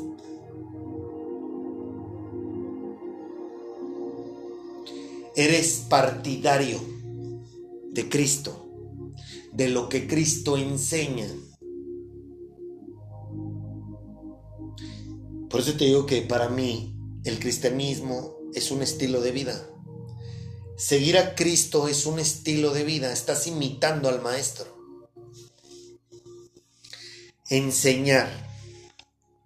Esta palabra viene del griego didas, didascalia. Discúlpame si mi pronunciación no es la correcta. Que significa doctrina. Y doctrina del griego didache, que se traduce en enseñanza. ¿Ok? Obedecer, del griego acuó, que significa oír, escuchar, dar oído y someterse a la doctrina o enseñanza recibida otra vez. Someterse a la doctrina o enseñanza recibida. Eso es obediencia. Si la Biblia dice, enséñales a obedecer mis mandatos, quiere decir que tú estás aceptando someterte a la voluntad de Él, porque Él es Dios. Qué bonito. ¿Te acuerdas que yo te he dicho, una persona que te dice, que te habla de Dios y no, mira y la chingada y, y tú le preguntas, ¿cuál es tu Dios, güey? ¿Tú a quién obedeces? ¿Tú, tú a quién te debes? ¿A quién, ¿De quién te riges? Ah, no. No, yo sí creo en un Dios. Dios está en, en, en todo lo que vemos. Todos los caminos llevan a Dios. Este, Dios es el universo. Dios es la vida misma. Todas esas mamadas. Una persona que te dice que ese es su Dios es una persona tan egocéntrica, tan pinche orgullosa, que no quiere someterse a una deidad. Entonces quiere decir que él o ella son Dios o diosa. Diosa o Dios. ¿Por qué? Porque a él o a ella no le van a decir qué es lo que tiene, qué es lo que puede y lo que no debe hacer.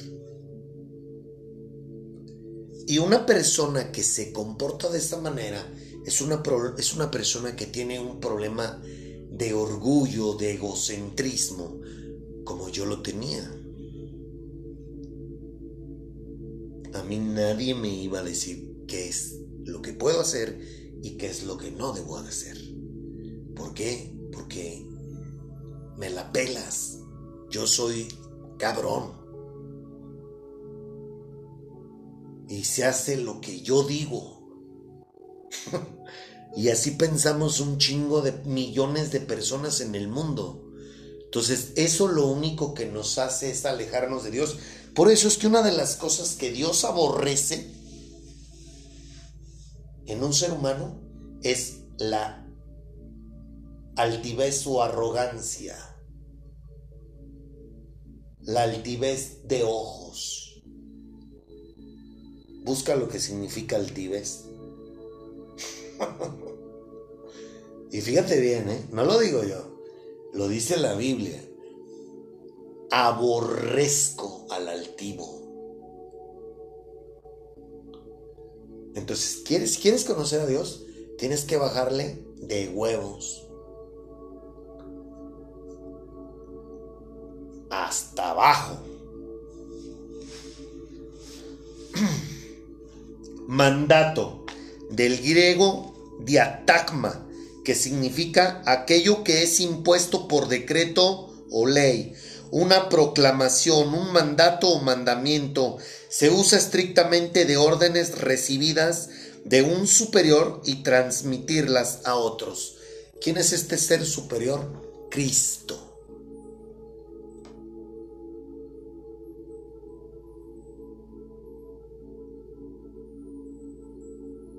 Ahora comprendes por qué estoy haciendo esto de esta manera.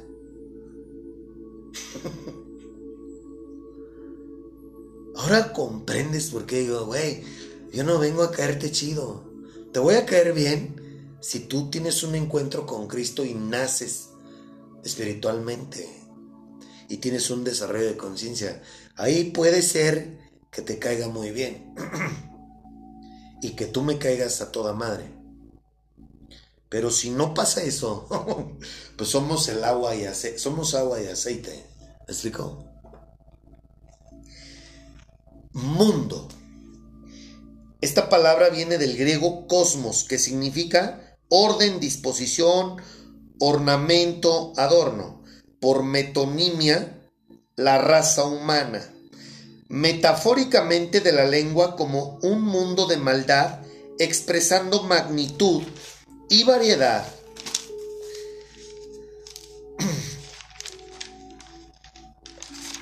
Una edad, un periodo de tiempo marcado en su uso neotestamentario por características espirituales o morales. Se refiere a siglo o era, ansiedades, sabiduría, formas, carácter, su Dios, todo lo relacionado con nosotros los seres humanos. Eso es, por eso te digo que cuando yo te digo, eres, tienes que morirte a ti y alejarte del mundo, me refiero a todo esto que, te estoy diciendo. Todo lo relacionado con nosotros los seres humanos. Oikumene del griego que significa tierra habitada, mundo habitado. En pocas palabras, se refiere al sistema en que vivimos y que fue creado por nosotros mismos. Otra vez, se refiere al sistema que fue creado por el hombre. Cuando Dios habla y que ahorita oíste hasta el fin del mundo, se refiere no al planeta Tierra, se refiere que va a estar con nosotros hasta que toda esta porquería en la que vivimos y este sistema que está impuesto por Satanás a través del hombre va, tiene fin. Y después vamos a estar con él. Por toda la eternidad, espiritualmente hablando. Si eso no te causa...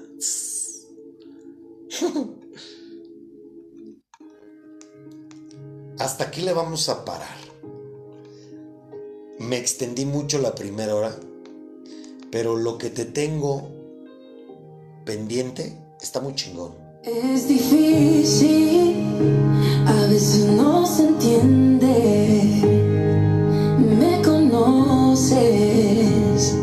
Más que a mí mismo. mismo. Creer en algo que no veo. Yo sé que tu plan Es perfecto. hazme ver. Como tú me ves. Hazme entender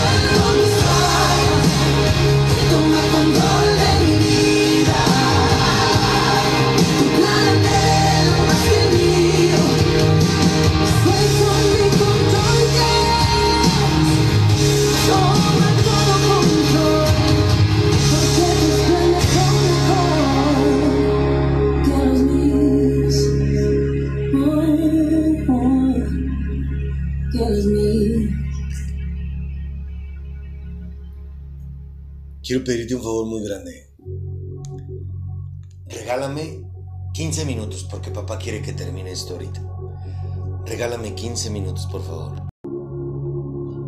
Fíjate bien, porque tiene que ir conectado todo esto. Ya te leí, ya te comprobé qué es lo que quiere Jesús. Discípulos y que obedezcamos. ¿Qué crees? Te tengo una buena noticia. El viernes te voy a enseñar lo que Cristo quiere que yo te enseñe a ti con respecto a estas palabras. ¿Qué te enseñan en la religión? Porque te lo acabo de demostrar, ¿eh? Estas son palabras de Cristo. Haz discípulos y enséñales a obedecerme.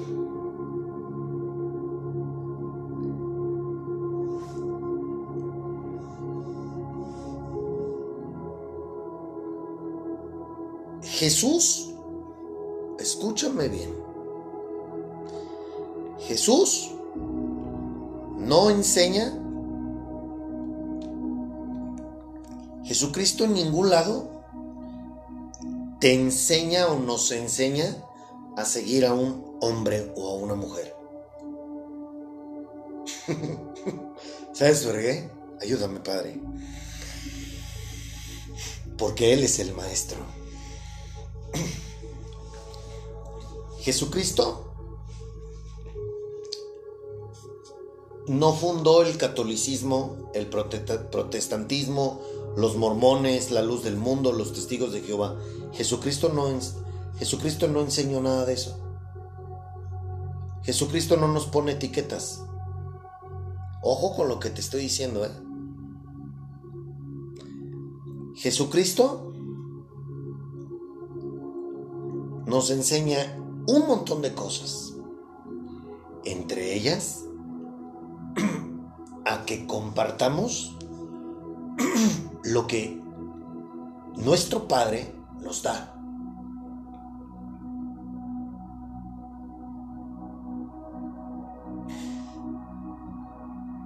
Sé más específico, Ricardo.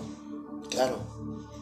Yo me congrego con 20 personas. Bueno, en ese grupo, lo que yo quiero ofrendar es para que todos en esa comunidad estemos solventes todos. Como hermanos en Cristo, como cuerpo de Cristo, estemos bien. Y si hay otro grupo por allá en otra colonia en donde alguien la esté pasando mal, ah, ok, vamos a ayudar a, a esos hermanos en Cristo. Porque allá hay alguien que tiene un, no sé, tiene un enfermo en el hospital y pues no le alcanza. Ah, ok, vamos, ayudémoslo. Por eso dice, yo amo al dador alegre. Simón, Jesucristo no pidió lugares de, culto. Ojo con esto. Jesucristo en ningún lado dice, quiero que construyas un, un lugar de oración. No. Tú eres mi templo. Yo habito en ti. Tú eres morada del Espíritu Santo, tu cuerpo. Por eso es que ni los apóstoles ni Jesús construyeron, una iglesia como tú les conoces. La iglesia es el cuerpo, es el grupo de personas que se congregan para escudriñar la Biblia, para comprender la Biblia, para... porque Dios quiere, Dios nos dice que somos poderosos juntos. Pero no dice que tienen que ser 20 o 100 o 40 mil, no. Dice, donde hay dos o tres en mi nombre, ahí estoy yo. Otra vez, dos o tres. No necesito más. ¿Comprendes?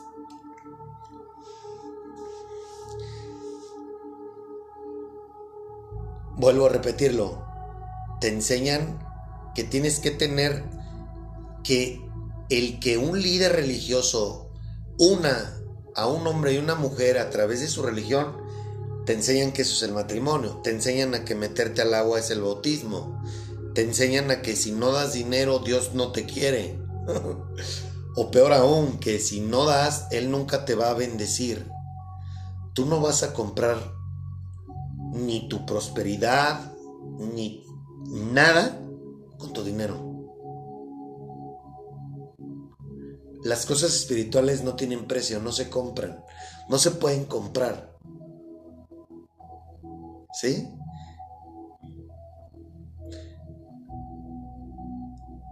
Y cuando tú compartes lo que Dios te da con otras personas, es porque tú tienes al Espíritu Santo y tú sabes que es parte de tu vida. Es ser agradecido con Dios. Y porque tienes conciencia de que Dios te usa a ti para ayudar a los demás. Ojalá que comprendas eso.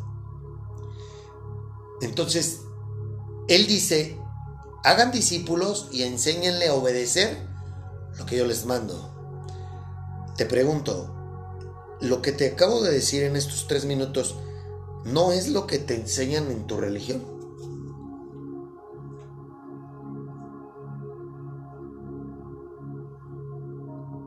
Sí, ¿verdad? ¿Qué crees? Esos no son los mandatos de Jesucristo. no.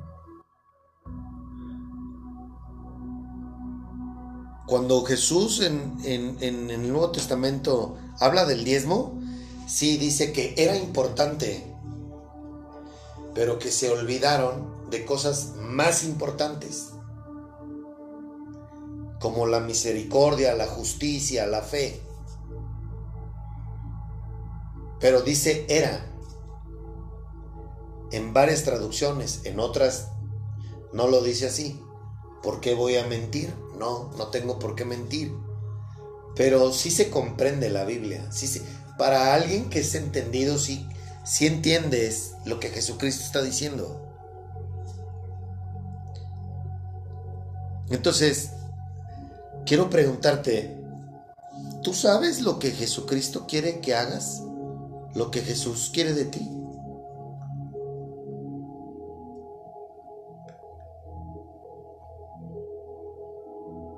¿O solamente sabes lo que el hombre a través de la religión te ha enseñado a ti? Quisiera atreverme a pedirte que me menciones tres cosas que Jesús te pide a ti como mandato que hagas,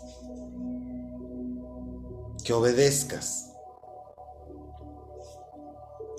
Por poner un ejemplo, si sabes lo que a qué se refiere con no darás falso testimonio, significa que no seas pinche mentirosa. o que seamos pinches mentirosos. ¿Lo haces?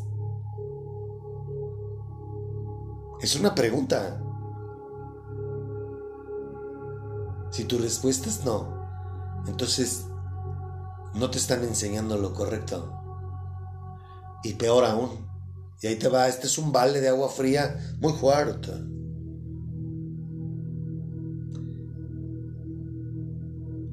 Dices mentiras y haces lo que se te da tu gana porque no tienes al espíritu contigo. El espíritu es el que te es el que te hace el paro para que empieces a dejar de ser como tú eres.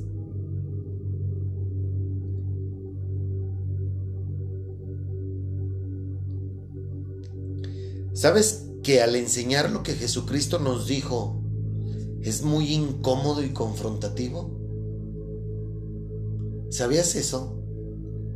A la gente no le gusta eso.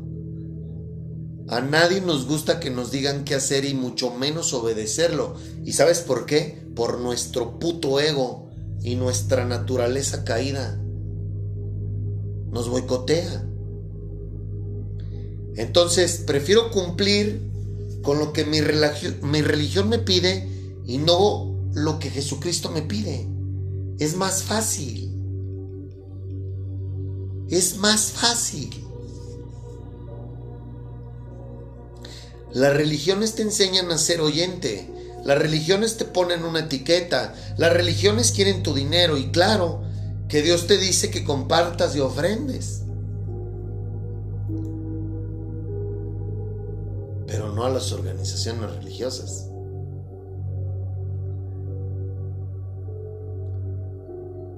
Yo te pregunto, ¿se te hace lógico que Dios quiera lugares de culto en lugar de creyentes?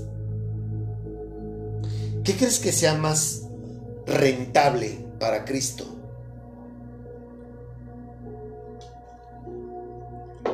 ¿Que sea su discípula?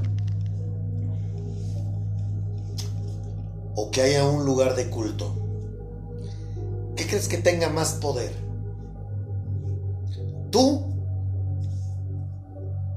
¿O un lugar de cuatro paredes?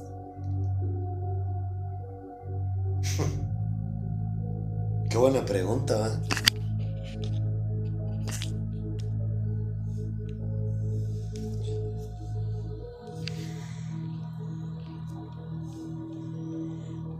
Te voy a decir una cosa. Y esto me voy a meter un poco con el tema del dinero. Todo mundo te dice, ofrenda, el diezmo, primicias, ta, ta, ta. En Mateo 23, 23 dice, cuidas de dar tu diezmo, pero pasas por alto los aspectos importantes de la ley, que es la justicia, la misericordia y la fe. Te lo dije hace un momento. No me acordaba que esto lo tenía escrito. Y como la Biblia yo no me la sé de memoria, sí, pero sí, pero sí, sí comprendo y aprendo lo que Jesús pide que hagamos. Bueno, fíjate bien, ¿comprendes esto que te estoy diciendo? Jesús te está diciendo, de nada sirve que tú me traigas tu sobre o me avientes lana a la canastita los domingos. Si tú no practicas la justicia, la fe y la misericordia, ¿con quién vas a practicar esto? Con la gente que te rodea, contigo mismo y con los que y con los que necesitan tu ayuda.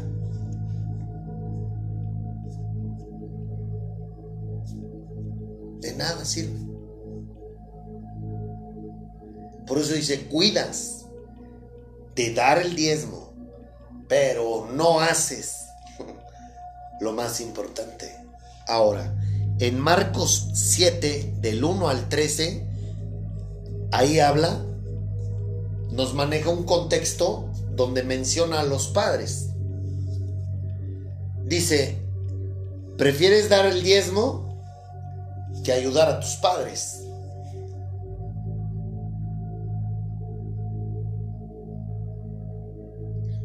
Cuando en realidad, si indagamos más en el Nuevo Testamento, ahí dice que primero ayudes a los de tu casa. Antes de ver por cualquier otra persona, primero ayuda a los tuyos. ¿Por qué crees que dice eso?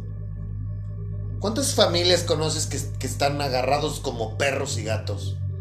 Y no, yo no te voy a ayudar, Nel, por culero, por cul porque me hiciste esto, me hiciste el otro. Ah, pero eso sí, vas al, vas al lugar de culto y ventas tu limosna, tu diezmo. Y no le hablas a tu hermano.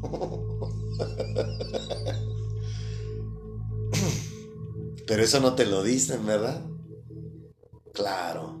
Y luego fíjate bien. En Mateo 5:23 te estoy citando las, los, los libros y los versículos para que tú lo investigues. Esto lo voy a hablar también cuando estemos ya en nuestro ministerio con coma, punto y todo lo que necesitemos para que el mundo entero comprenda el tema del dinero. Pero en Mateo 5:23, ahí dice Cristo, si tú tienes pleito con alguien, Primero ve y reconcíliate, perdónalo, perdona, perdona, este, haz lo que tengas que hacer antes de que se te ocurra traerme una ofrenda.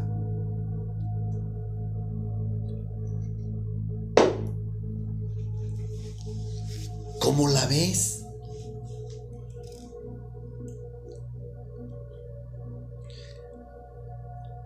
Nada más conoces la parte de da porque está en la Biblia que des, ¿verdad? Pero no te dicen las cosas como son.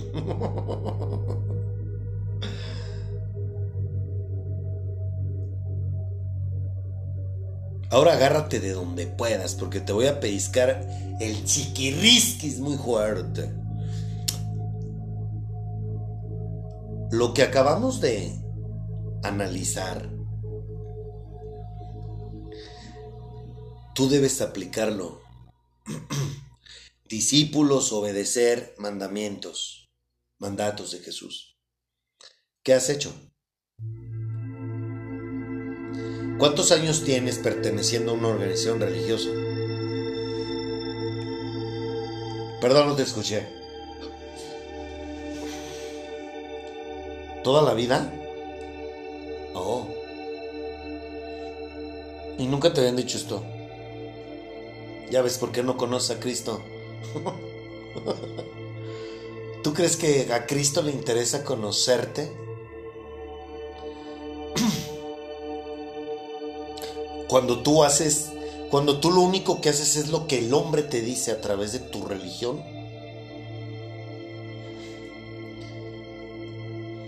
¿Qué crees que opina o piensa Dios de ti? Al ver que no haces lo que Él te pide y tú te jactas de ser su hija o su hijo.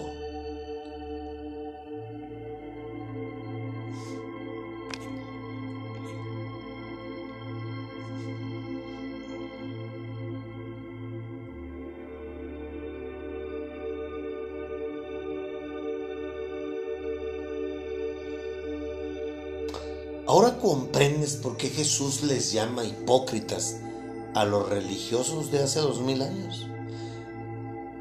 Todos esos güeyes se sabían el nuevo, el Antiguo Testamento del A a la Z. Como hoy pasa.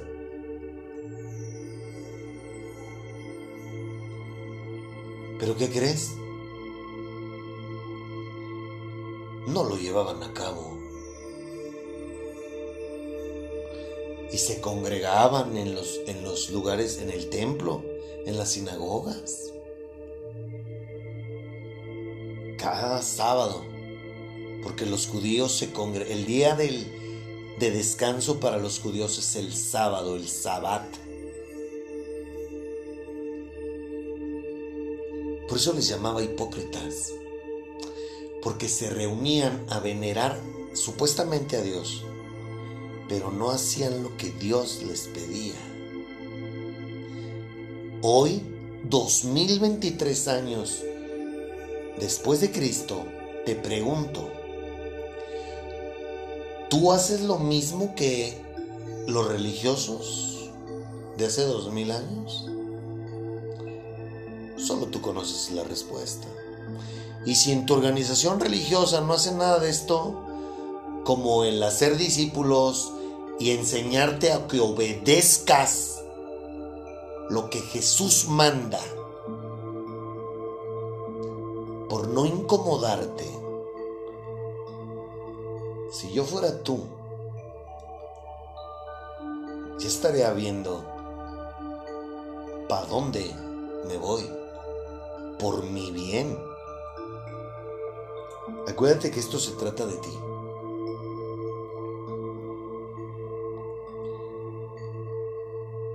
Viernes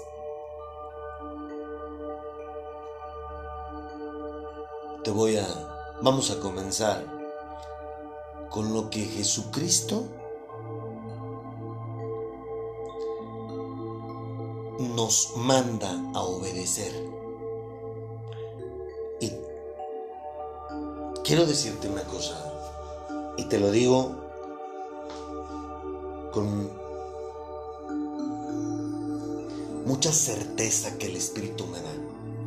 Dame la oportunidad de demostrarte